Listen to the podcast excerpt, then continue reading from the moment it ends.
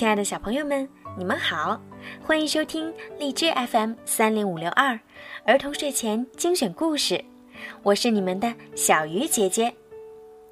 今天呀是十月十四号，是蓉蓉小朋友的生日，你的爸爸妈妈为你点播了一个故事，爸爸妈妈想对你说，蓉蓉，今天是你八岁的生日，爸爸妈妈祝你生日快乐。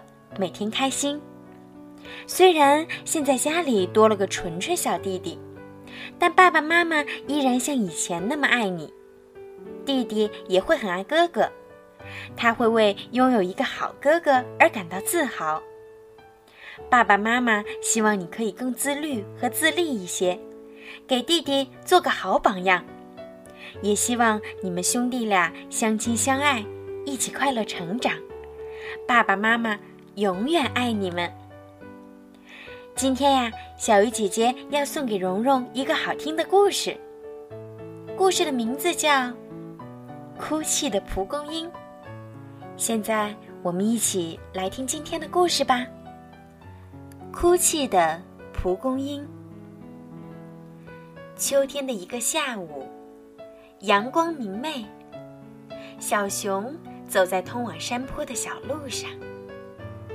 路边长满了蒲公英，只有山顶上堆着几块岩石。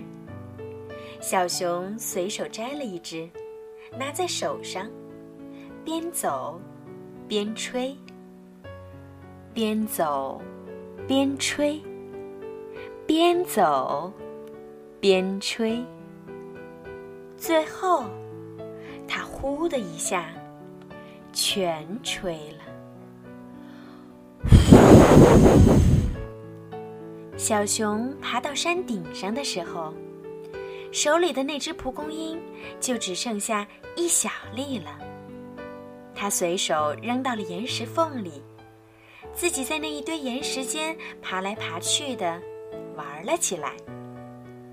那一粒小小的蒲公英，一看自己被扔在了石头缝里，立即大哭起来。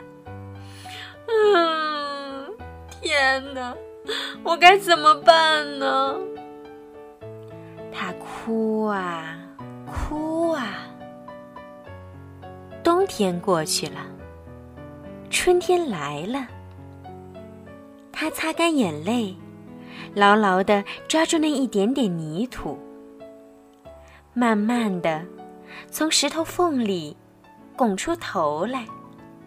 拼命的生长，长得又粗又壮，高高的立在山顶上。秋天到了，一阵风吹来，他的孩子们像降落伞一样，纷纷从山顶上飞下。蒲公英看着自己满山遍野的孩子。在天上，幸福的笑了。好了，小朋友们，今天的故事就讲到这儿了。不知道听完今天的故事，你们有什么样的感想？其实，人间就像一个万花筒，我们就像那一粒粒蒲公英的种子。不由自主地飘落到了这个万花筒的每一方土地上。不论是贫穷，还是富有；不管是顺境，还是逆境，我们都要坚定不移的活着。孩子们，希望你们听过这个故事以后，在心里有一份永恒的力量和信念。勇敢的面对生活中的每一个艰难、低谷，向着阳光，坚定地走出去，到达属于你们人生的制高点。小鱼姐姐希望这个故事可以给你们带来力量，让你们以后的人生路上充满更多的精彩。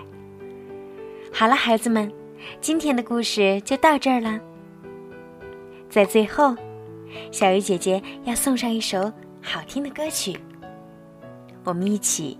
听着音乐，进入甜甜的梦乡吧。晚安。